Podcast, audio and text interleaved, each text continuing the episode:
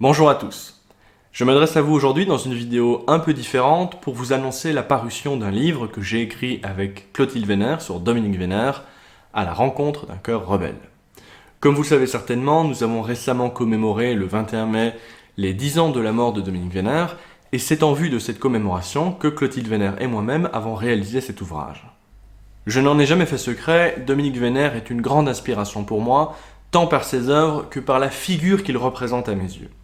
Certaines de ses œuvres m'ont profondément marqué, à commencer par, euh, par Le Samouraï d'Occident, bien sûr, qui est le premier livre de lui que j'ai découvert quand j'avais 18-19 ans, mais aussi Histoire et tradition des Européens, dont je vous ai déjà parlé dans une vidéo précédente, ou encore par exemple Le siècle de 1914, dont je compte vous parler très prochainement sur ma chaîne. Ce sont de très grandes œuvres qui ont, nourri ma réflexion, qui ont même participé dans une large mesure à mon éveil politique. Mais en plus de la profondeur de l'analyse et des réflexions dont ces livres sont remplis, ce qui m'a très tôt fasciné chez lui, chez Dominique Vénère, et qui rehausse plus encore le propos de ses livres à mon sens, c'est qu'il nous a offert un exemple vécu de sa vision du monde. De même que Nietzsche nous invitait à devenir maîtres et sculpteurs de nous-mêmes, ou que Plotin nous enjoignait à sculpter sans cesse notre propre statut, Dominique Vénère, au dire de tous ceux qui l'ont côtoyé, s'imposait une stricte discipline dans le but d'atteindre une meilleure version de lui-même et surtout dans le but de vivre en conformité, en cohérence avec les principes aristocratiques qui nourrissaient sa pensée.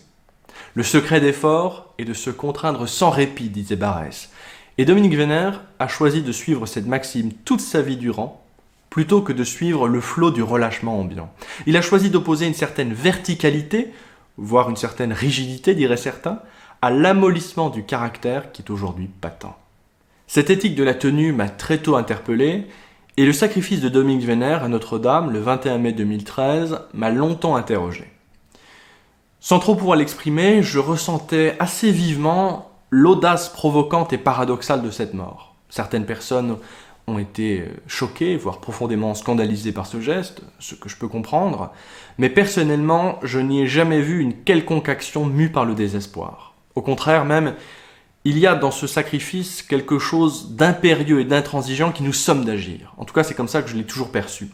Et je pense même personnellement que le sens de ce geste se dévoile progressivement d'année en année et que l'on commence enfin à le comprendre aujourd'hui, en tout cas bien davantage qu'il y a dix ans. Pour ma génération et pour des personnes plus jeunes encore, j'ai reçu divers témoignages en ce sens, Dominique Venner devient en quelque sorte une icône unificatrice, un aîné qui, a allumé une flamme en chacun de nous, qui nous a transmis le flambeau et qui nous commande de nous montrer vainqueurs du néant. Ce qui m'a aidé à le comprendre davantage, c'est la récente publication de ces carnets privés que la nouvelle librairie a commencé à éditer. Et sans aucune exagération, la découverte de ces carnets m'a beaucoup remué. Je connaissais bien sûr euh, le Dominique Vénère, historien méditatif, selon l'expression consacrée, euh, avec cette plume si élégante et si maîtrisée. Je connaissais cette figure hiératique de Juncker prussien qu'il arborait en toutes circonstances. Mais avec ces carnets, j'ai découvert une autre dimension de cette figure. On y découvre le volcan sous la glace, comme dirait, euh, comme dirait Clotilde Venner. On y découvre une ardeur et une, euh, une fougue qu'il a conservée jusqu'à la fin de sa vie. On y découvre toutes sortes de, de réflexions puissantes et passionnantes qu'il ne censure pas dans son, dans son ouvrage et qu'il livre comme ça à, l'état brut. On, y découvre euh, des références continues à ses sources intellectuelles, on y découvre des, notes de ses lectures, etc. Et c'est quelque chose qui apporte une dimension supplémentaire à son œuvre et qui a suscité en moi un regain d'intérêt. Or, il se fait que peu de temps après ma découverte de ces carnets, j'ai eu l'occasion de rencontrer Clotilde Venner, sa dernière épouse, avec qui, je peux le dire, une amitié, une connivence intellectuelle s'est immédiatement nouée. Je lui ai bien sûr posé de très nombreuses questions concernant Dominique Vénère, et au cours de notre échange, l'idée m'est venue de lui proposer un entretien sur ma chaîne YouTube, afin qu'elle puisse offrir son témoignage à un plus large public. Clotilde a très généreusement accepté de nous parler de son mari, et comme vous l'avez vu, elle n'a même pas hésité à parler ouvertement de son suicide.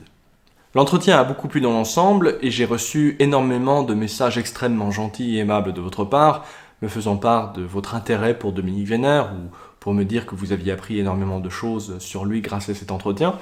Et c'est ce qui m'a donné envie de, prolonger et de pérenniser le témoignage de Clotilde en écrivant un livre avec elle. car bien que je me réjouisse bien entendu des, immenses possibilités que nous offre Internet, je reste convaincu de la supériorité de l'écrit, du moins en ce qui concerne l'inscription dans le temps. Les paroles s'envolent, les écrits restent, comme on dit.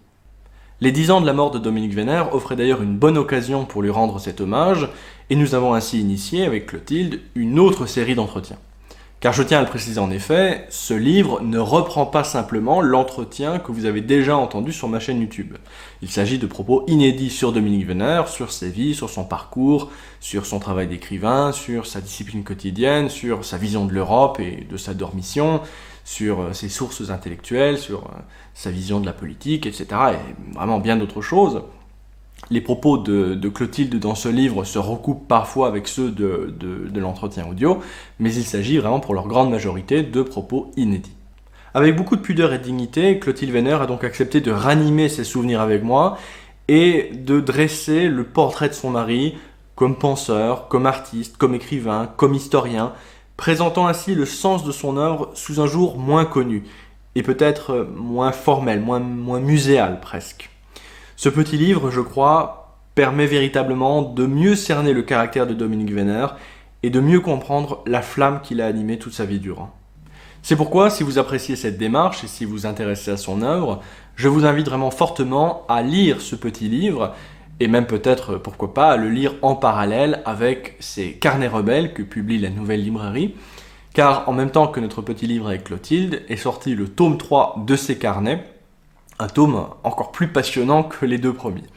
Euh, en effet, si, les trois tomes m'ont beaucoup plu, on sent une nette montée en puissance d'un carnet à l'autre, comme si, euh, se, se, prêtait davantage au jeu de cette écriture intime et qu'il acquérait une maîtrise toujours plus grande de sa plume.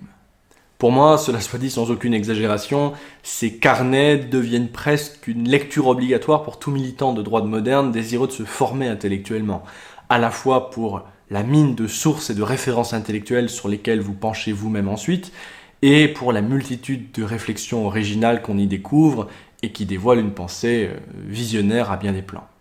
Et enfin, j'aimerais aussi terminer cette petite vidéo de présentation en attirant votre attention sur un dernier petit livre qui vient de sortir à la nouvelle librairie. Il s'agit d'un livre euh, collectif, un livre d'hommage dirigé par Solène Marty, intitulé Dominique Vénère à l'aube de nos destins. Solène Marty est, cadre de l'Institut Iliade et fait vraiment un travail formidable au sein de, cet institut. Et dans ce livre collectif qu'elle a dirigé, vous trouverez toutes sortes de textes, euh, écrits par exemple par, euh, par Alain Benoît, par Adrien Ochanka, par Philippe Conrad.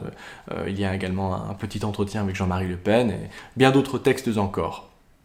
Je vous invite donc très chaleureusement à découvrir ces différents ouvrages, à la fois pour découvrir davantage Dominique Venner, mais aussi pour soutenir la nouvelle librairie dans le formidable travail éditorial qu'elle opère depuis quelques années désormais.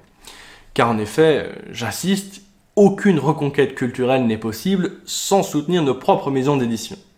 De plus, je le rappelle, le colloque qui devait avoir lieu le 21 mai à Paris en hommage à Dominique Vénère, colloque au cours duquel ces différents livres devaient sortir officiellement d'ailleurs, ce colloque a été interdit scandaleusement par le ministre de l'Intérieur, et ce au mépris de toute règle de justice, ce qui ne laisse rien présager de bon en ce qui concerne la répression constante et croissante de nos idées dans les années à venir.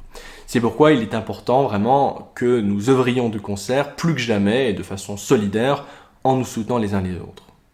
Voilà, je vous remercie pour votre écoute et j'espère très sincèrement que ces différents livres que je viens de vous présenter vous plairont.